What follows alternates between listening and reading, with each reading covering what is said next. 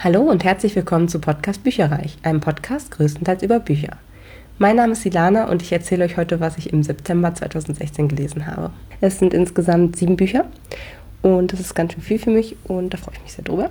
Und äh, beginnen tun wir mit einem Film, der meines Wissens nach entweder jetzt schon läuft oder demnächst äh, in Deutschland anlaufen wird, und zwar, also als Film. ähm, und zwar ist das Raum von Emma Donoghue.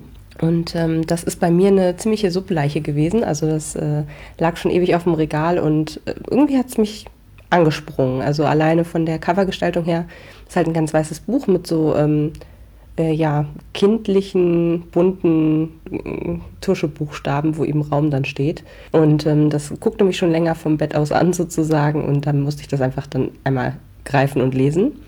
Und ähm, das ist auch relativ lang, also ich glaube fast, ich glaube 450 oder 500 Seiten sowas um den Dreh. Mm, und ich habe das dann aber irgendwann wirklich super schnell durchgelesen, weil es so spannend irgendwann auch wurde. Ganz zu Anfang habe ich gedacht, oha, also hoffentlich geht das jetzt nicht hier so weiter, weil dann finde ich es A mega langweilig und B mm, irgendwie nicht so aus meiner Lebenswelt gegriffen. Denn man muss wissen, ähm, das Buch wird quasi erzählt von dem fünfjährigen Sohn ähm, der auch eine relativ leichte Sprache eben ähm, ja, nur nutzen kann sozusagen. Und dementsprechend der Leser weiß eigentlich schon mehr, worum es geht und, und durchblickt das Ganze viel schneller als der Junge selber, der da jeden Tag mit lebt. Der Junge lebt nämlich mit seiner Mutter im, im Raum und hat dort auch eben, das, man merkt relativ schnell, dass das vielleicht so, ich sag mal, 15 Quadratmeter sind und dass da eigentlich so ganz viele Alltagsgegenstände ihm besonders viel bedeuten, weil er halt sonst gar keinen Kontakt zu irgendwem hat und da auch nie rauskommt aus diesem Raum. Und der Raum ist, ähm, ja, es hat zwar ein Oberlicht, aber grundsätzlich ist er auch verschlossen. Das heißt, ähm, man merkt als Leser relativ schnell, oh Gott, das ist so eine Fritzelgeschichte, wo eben ähm, eine Frau festgehalten wird, mittlerweile auch ein Kind bekommen hat von ihrem Vergewaltiger und eben in diesem Raum lebt und da nicht rauskommt. Und keiner hört sie schreien, keiner weiß, dass sie dort ist. Ähm, für die Außenwelt ist sie wahrscheinlich äh, tot schon. Und ähm, ja, natürlich diese, diese Verzweiflung, die da sich Bahn schlägt, kennt das Kind natürlich noch nicht. Das äh, erblickt halt überhaupt nicht durch, sage ich jetzt mal. Und zu Anfang wird eigentlich immer nur so die Routine, die Tagesroutine beschrieben. Was weiß ich, dienstags waschen sie Haare, am Donnerstag ist irgendwie Putztag oder wie auch immer.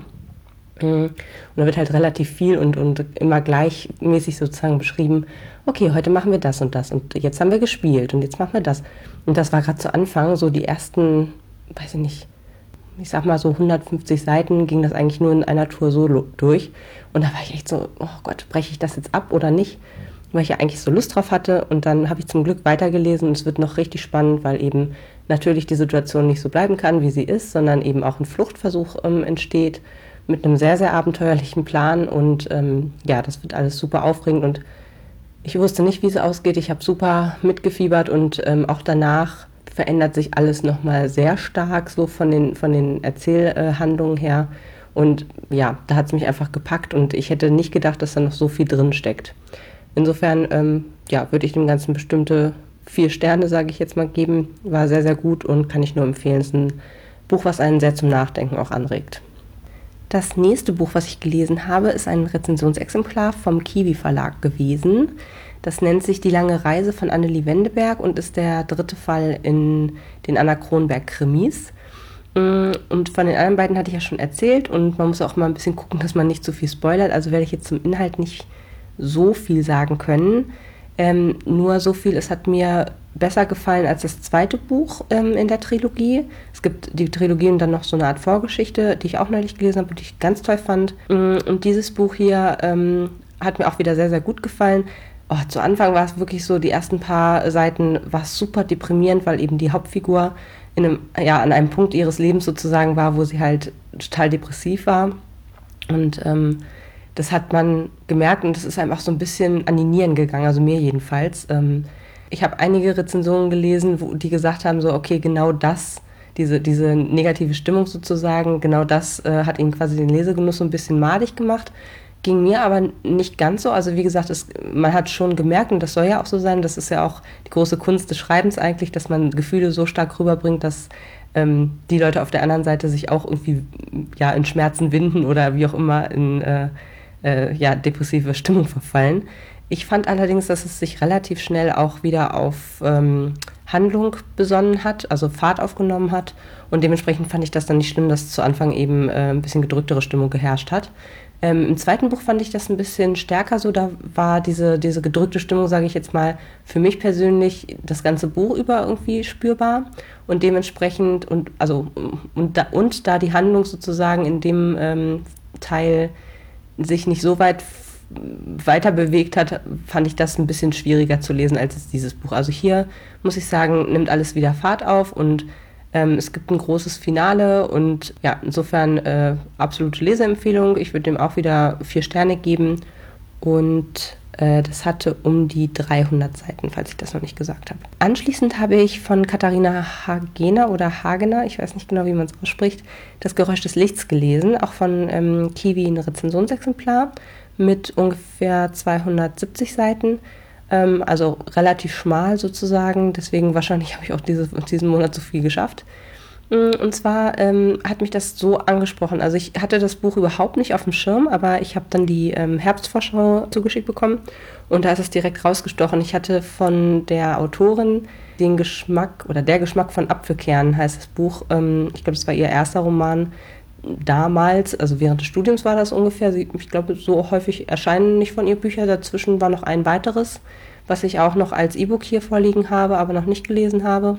Das nennt sich Vom Schlafen und Verschwinden. Und äh, das allererste Buch hatte ich äh, vor einigen Jahren gelesen, als ich noch studiert habe. Und das hat mir super gut damals gefallen, weil es einfach total atmosphärisch war. Und ähm, es geht halt um so einen Sommer auf dem Dorf und äh, ich weiß auch nicht, ich kann es gar nicht richtig beschreiben, aber ich fand es sehr, sehr gut. Also literarisch sehr hochwertig, auch von der Geschichte her ähm, ganz interessant. Und ja, deswegen äh, hat mich das hier auch direkt wieder angesprochen, obwohl es ein bisschen, ja, ich würde fast sagen, vom Plot her ein bisschen ungewöhnlicher ist als so andere Bücher. Und zwar geht es darum, dass äh, eine junge Frau in einem äh, Wartezimmer eines Nervenarztes, bin ich der Meinung, äh, sitzt und auf äh, eine Diagnose wartet. Man konnte so ein bisschen zwischen den Zeilen rauslesen, wahrscheinlich in Richtung Alzheimer, ob sie da irgendwie ähm, ja, erblich vorbelastet ist. Und ähm, man kennt das ja, wenn man im Wartezimmer sitzt und halt eben wartet und man kennt die ganzen Leute um einen herum nicht. Man, jeder verhält sich irgendwie nicht so, wie er sich im normalen Leben verhalten würde. Alle sind irgendwie komisch und versuchen sich nicht anzugucken und einige sind ein bisschen offener und andere sind total verschlossen und man fängt halt an und überlegt so, okay, was, was, also vielleicht nicht unbedingt, was könnten diese Menschen haben oder was, was sorgt dafür, dass sie eben zum Arzt äh, hier müssen, aber dass man so ein bisschen überlegt, so, okay, wie sehen deren Leben eigentlich aus, wenn sie jetzt nicht hier im Wartezimmer sitzen? Und genau diese Prämisse hat sich ähm, die Autorin quasi zur, ja, als Inspirationsquelle genommen und ähm, hat halt in dem Buch verschiedene Szenarien beschrieben, was das für Leute sein können, basierend auf den Gesten und auf sozusagen was von ihrer Persönlichkeit durchgeschimmert hat im, in diesem fiktiven Wartezimmer. Ja, sie träumt halt einfach so ein bisschen und baut halt auch Sachen ein, die in dem Wartezimmer zu sehen sind. Also beispielsweise fast alle der Geschichten ähm, spielen in Kanada. Und das kommt deswegen, weil der Arzt eben im ähm, Warteraum so verschiedene Bilder halt an der Wand aufgehängt hat von Kanada. Und ich muss sagen, es hat mir echt super gut gefallen. Ähm, so diese Gedankenspiele und auch ähm, diese immer wiederkehrenden Motive, die sie dann so eingeflochten hat, so mit einer Forscherin, die die Moose erforscht beispielsweise. Also völlig ungewöhnlich eigentlich. Man hatte auch gerade zum Ende des Buches so ein bisschen das Gefühl, dass sie nochmal erklärt, wie das dazu gekommen ist, dass sie ähm, ja eben, also ich glaube eigentlich wollte sie ein Buch schreiben über eine real existierende Wissenschaftlerin, die eben Moose in Kanada erforscht hat und die dann in so eine Art Briefwechsel mit ihrer Mutter getreten ist, wobei dann später rausgekommen ist, dass die Mutter gar nicht geschrieben hatte, sondern dass die Tochter die Briefe an sich selber quasi geschrieben hat, im Namen ihrer Mutter. Und ähm, das hat sie wohl so ein bisschen beflügelt. Ich weiß nicht, ob das wirklich stimmt. Das steht halt so im Buch drin, mehr oder weniger. Jetzt nicht im, im, in der Danksagung oder ähnliches, sondern halt in den Text noch mit reingewoben. Deswegen kann ich nicht ganz sagen, ob das wirklich so ist oder ob das weiter eine, oder ich sag mal eine weitere Geschichte ist, die sie sich in dem Zusammenhang ausgedacht hat. Aber wenn, fände ich es richtig cool. Also wie gesagt, von der Sprache her total schön. Ich glaube auch jede Geschichte ja sagt einem irgendwie was. Also es sind so bestimmte ähm, Sachen, die da immer wieder vorkommen, wie eben zum Beispiel Kanada oder dass sich eine Frau mit ihrem mit ihrer Tochter quasi vergast, also äh, in, in, ein Auto setzt und äh, Auspuff da rein leitet und so weiter. Und man weiß halt nicht so genau, okay, diese Sachen, die immer wieder und in jeder Geschichte auftauchen, ähm, haben die jetzt einen wirklich realen Bezug oder sind die halt trotzdem nur erfunden? Und das macht das Ganze, finde ich, extrem spannend und wie gesagt, super gut geschrieben, insofern von fünf Punkten. Als nächstes habe ich den vierten Teil der Bloodlines-Reihe von Michelle Mead gelesen. Der heißt Feuriges Herz. Ich mag die Bücher, die sind 360 Seiten steht hier auf dem E-Book-Reader. Ähm, mag die, ähm, weil die einfach kurz sind, alle ineinander übergreifen. Es gibt, soweit ich weiß, ähm, insgesamt sechs Bände und das ist jetzt, wie gesagt, der vierte. Und äh, ja, ich mag das einfach, dass man äh, eigentlich immer wieder direkt reinkommt. Also es wird immer, man wird immer genug abgeholt, weiß, was in den Vorgängern ähm, passiert ist und kann dann eben weitermachen. Und ähm, ja, es steht und fällt ja eigentlich mit den Hauptfiguren, weil man die eigentlich die ganze Zeit begleitet und es hat mir wieder richtig gut gefallen. War teilweise ein bisschen schnulzig, aber ähm, macht einfach Spaß. Also das, sind, das ist so Popcorn-Kino fürs Lesen eigentlich oder äh, bei Büchern. Mm, und da geht es halt um Sydney, ähm, eine, ja, 19 wird sie jetzt in diesem Buch, also eine junge Frau, die eben eine sehr schwierige Kindheit hatte, die wirklich unter Zucht und Disziplin aufgewachsen ist und ähm, ja, eigentlich äh, immer, ja, ihre Eltern sind in so einer Art, ja, ich möchte mal sagen, Sekte. Ähm, die kümmern sich halt darum, dass ähm, nicht, den Menschen nicht bekannt wird, dass es Vampire gibt. So. Und ähm, eigentlich, so wie sie aufgewachsen ist, wurde ihr immer eingetrichtert, okay, äh, alle Vampire sind böse, obwohl es da ja eigentlich so zwei verschiedene Arten gibt in dieser Welt. Und ähm, ja, und dementsprechend, sie fängt halt so langsam an und, und merkt so, das stimmt gar nicht. Bestimmte, äh, auch teilweise religiöse und fanatische ähm, äh, Ideen ihrer, ihrer Eltern oder gerade ihres Vaters im Speziellen äh, sind einfach mal totaler Quatsch. Und ähm, ja, sie fängt halt so langsam an, ihren eigenen Weg zu gehen, zu rebellieren, zu überlegen, wie komme ich denn hier raus, ohne dass ich jetzt alles kaputt mache, ohne dass ich alle Stricke oder alle Zelte komplett abreiße. In diesem Buch arbeiten sie, äh, sie, also sprich äh, Adrian, der Vampir, in den sie sich verliebt hat, an vielen, vielen äh, Sachen parallel. Also zum einen geht es darum, so eine Art Impfstoff herzustellen oder eine, eine Heilung herzustellen gegen die bösen Vampire, die halt äh, die Guten seit Jahrtausenden eigentlich bedrohen. Da sind sie halt sehr ähm, stark ähm, involviert.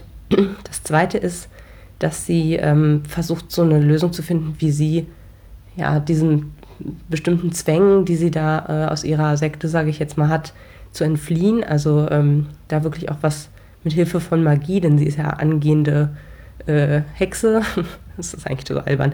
Aber ist ja auch egal. Also es macht auf jeden Fall super viel Spaß und da versucht sie dann halt äh, irgendwie rauszukommen und, und da Gegenmaßnahmen zu, ähm, ja, herauszufinden so. Ja, und dann äh, eskaliert alles, weil sie eigentlich versucht hat, ihre Beziehung mit diesem Vampir eben streng geheim, streng geheim zu halten, ähm, weil es eigentlich nicht, ja, nicht erlaubt ist, nicht geduldet ist, wie auch immer, und sie halt äh, in sehr große Gefahr käme, wenn gerade der Orden, aus dem sie da kommt, das rausfinden sollte. Und natürlich passiert das dann zum Ende des Buches und äh, es endet auch mit einem ganz bösen Cliffhanger. Also ich weiß, dass ich diese Reihe ähm, sehr bald zu Ende lesen werde.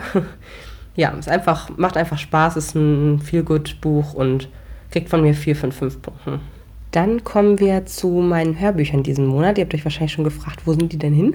Und zwar ähm, habe ich mir diesen Monat zur Aufgabe gesetzt, dass ich die Silber-Trilogie komplett durchhöre, weil zum einen ist es schwierig, wenn man äh, zweiten, dritten, vierten und wie auch immer äh, Band einer Reihe einzeln in einem Monat liest, äh, dann sich nicht komplett zu verplappern, sage ich jetzt mal. Mm, und deswegen dachte ich mir, ich versuche das mal, äh, alle drei in einem Monat durchzuhören.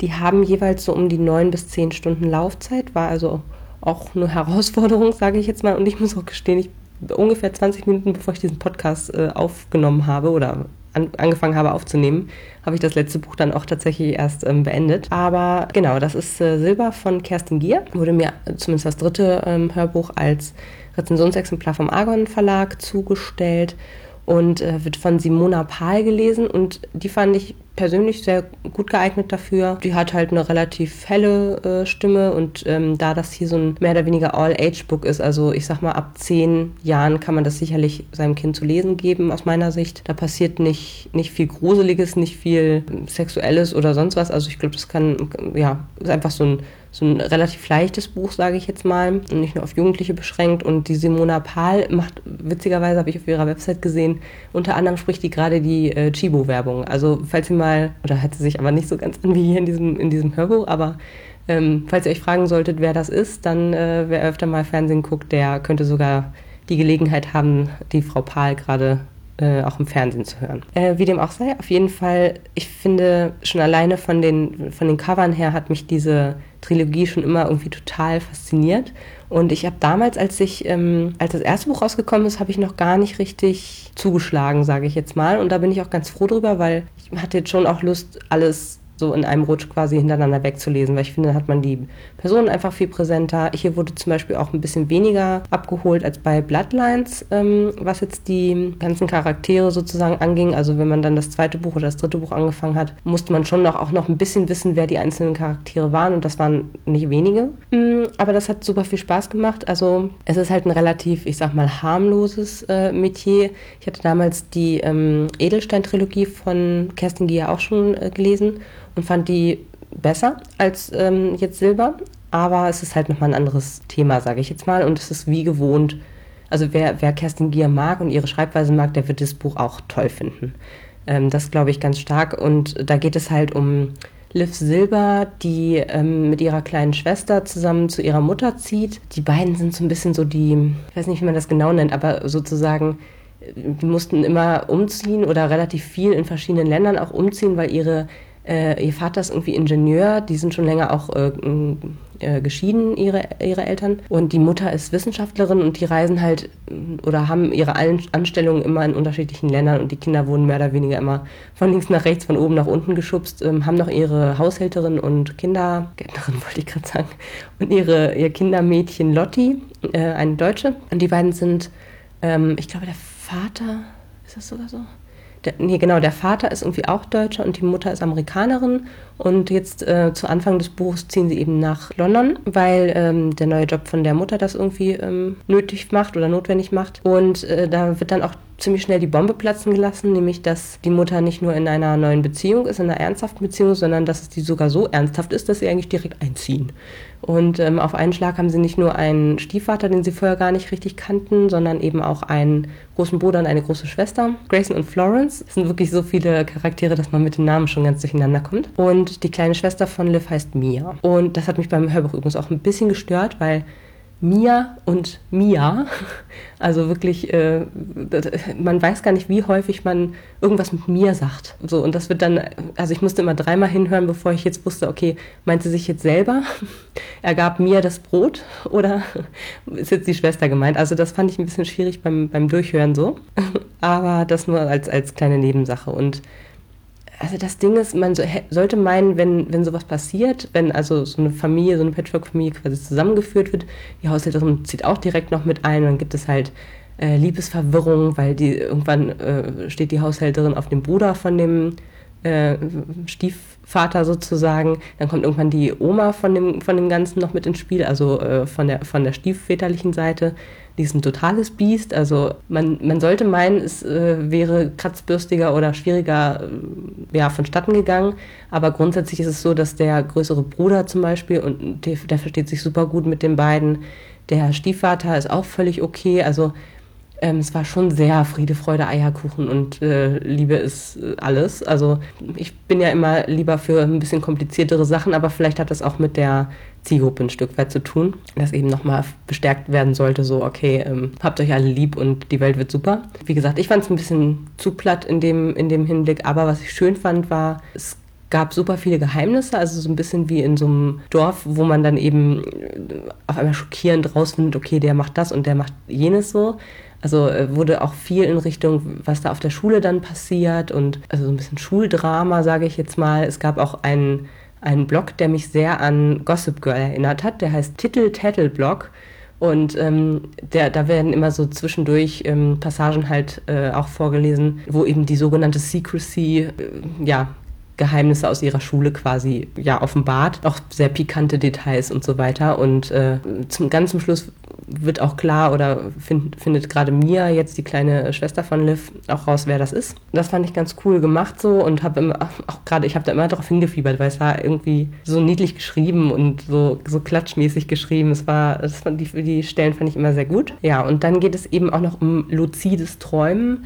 Das heißt, ohne jetzt zu viel zu verraten, aber es geht jetzt darum, dass Liv ist auch so ein kleiner, ich sag mal so wie so ein kleiner Detektiv, so hat auch ähm, Sherlock Holmes ein bisschen als Vorbild und sie stolpert dann mehr oder weniger über so ein, also sie merkt, dass ihr, dass ihr äh, Grayson, der Stiefbruder, dass der irgendwelche Geheimnisse hat. Und der hängt halt immer mit so ein paar Basketballfreunden rum und irgendwie irgendwas verbergen die. Die treffen sich irgendwie zu Vollmond und keine Ahnung oder Neumond. Ja, also alles ganz, ganz merkwürdig und mehr und mehr wird sie eben in dieses Geheimnis auch mit äh, involviert und reingezogen. Und im Endeffekt äh, treffen sich die Jungs halt in ihren Träumen. Das heißt, sie haben eine Möglichkeit gefunden, wie sie aus ihren eigenen Träumen raus können und in die Träume jedweder Person aus ihrem Umfeld quasi schlüpfen können.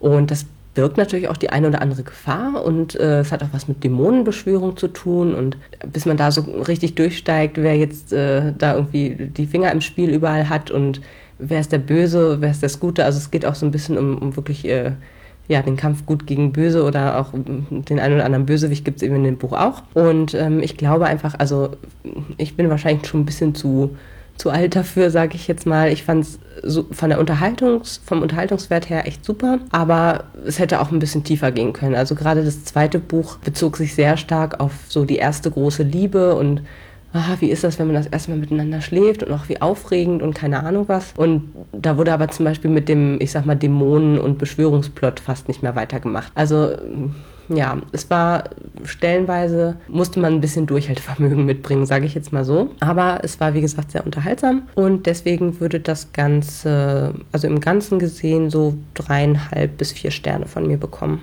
Und hier habe ich jetzt auch noch mal einen kleinen Ausschnitt davon für euch, damit ihr euch selber ein Bild machen könnt, wie das Ganze gelesen wurde.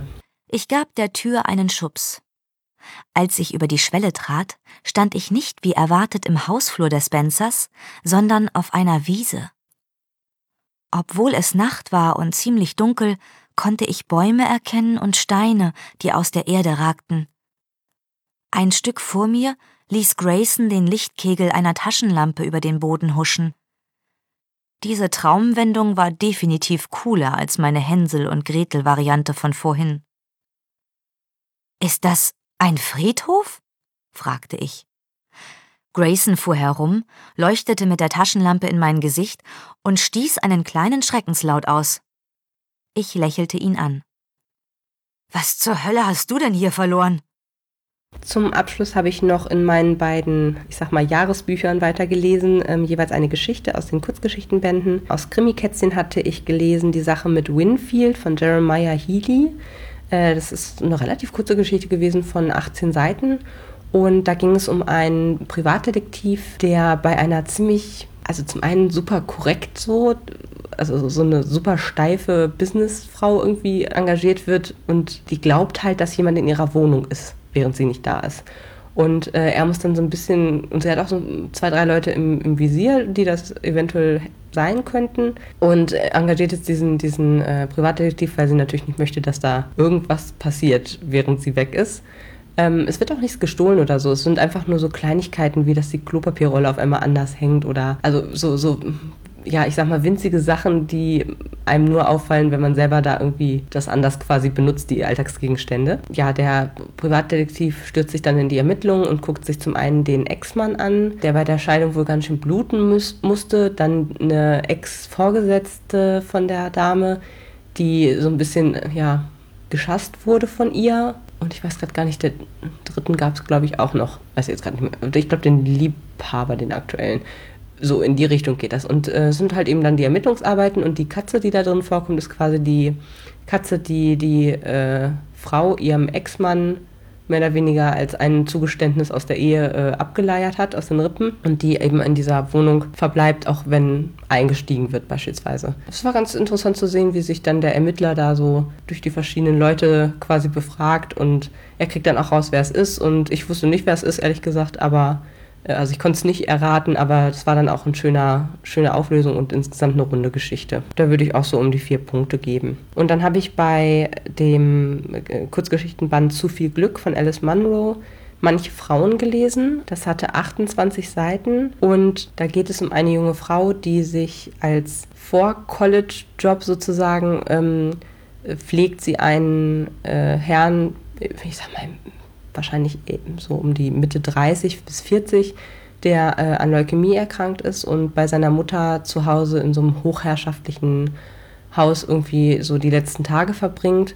Ähm, ist auch ein bisschen so eine Rückblende, also es spielt nicht in der jetzigen Zeit, sondern ähm, nochmal in so einer Zeit, wo, wo vieles anders war. Also es geht ja insbesondere so um die verschiedenen Frauen in seinem Leben. Da ist wie gesagt einmal die Mutter, ähm, die Ehefrau, die halt notgedrungen wieder ihrem Job nachgeht, obwohl ähm, er eben pflegebedürftig im Bett liegt, sage ich jetzt mal, den, den ganzen Tag. Aber äh, sie muss ja irgendwie auch gucken, dass sie auch nach seinem Ableben sozusagen ein eigenes Einkommen halt hat, sonst wird es halt schwierig, sage ich jetzt mal. Dann ähm, die, äh, eine weitere Pflegerin, die das wirklich professionell macht und die auch so, so super, ähm, so eine Quasseltante, ne? Also die, die äh, macht dann schmutzige Witze und spielt mit ihm Mensch ärger dich nicht. Und also, ja, das ist so eine, so eine ich sag mal, so eine super flippige, die halt äh, vielleicht auch wenig Respekt vor der Krankheit selber hat, sondern eben wirklich zur Unterhaltung auch ein Stück weit mit äh, eingestellt wird. Und ähm, die Erzählerin ist eigentlich so ein bisschen eher in Richtung Haushälterin oder Hausmädchen.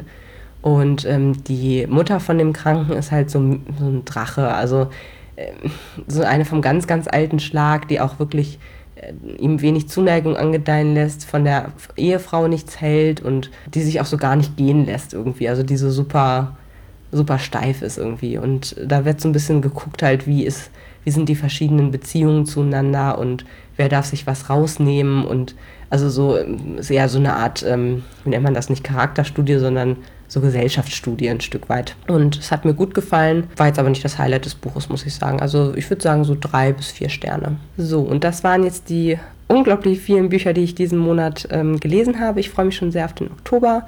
Da gibt es wieder ein paar tolle Bücher, die ich unbedingt lesen möchte. Ähm, wird nicht einfach werden, weil wir eine neue Subabbau-Challenge auf Lovely Books gestartet haben und dort ist das Motto Tiere im Cover oder im Titel oder auf dem Cover oder im Titel und ich habe mal meine Regale durchgeguckt und das ist fast alles, was ich besitze, sage ich jetzt mal, was ich aber eigentlich gar nicht jetzt primär lesen wollte. Also genau das, was äh, ich mir eigentlich jetzt zu demnächst vorgenommen hatte, ist nicht mit dabei und äh, deswegen muss ich da mal gucken, wie ich ja beidem gerecht werde, das, äh, was ich unbedingt dieses Jahr noch lesen möchte, denn das Jahr ist ja echt nicht mehr lang und äh, dem, was eben die Challenge äh, an Sonderpunkten bereithält. Naja, also das war auf jeden Fall mein Lesemonat September 2016 und wir hören uns wieder in einem Monat, wenn ich vom Oktober erzähle. Bis dann, tschüss. Informationen zu allen Büchern, über die ich heute gesprochen habe, findet ihr auf meiner Website www.bücherreich.net mit UE. Ihr könnt dort oder auf Facebook unter www.facebook.de slash podcastbuicherreich in einem Wort durch mit mir in Kontakt treten. Meine E-Mail-Adresse lautet buicherreich at gmail.com. Wenn ihr diesen Podcast über iTunes abonniert habt, würde ich mich riesig freuen, wenn ihr mir eine 5-Sterne-Bewertung hinterlasst. Dies ist ein privater Buch-Podcast, in dem ich nur meine eigene private Meinung wiedergebe. Wenn mir ein Buch oder Hörbuch kostenlos zur Verfügung gestellt wird, kennzeichne ich es entsprechend auf meiner Website.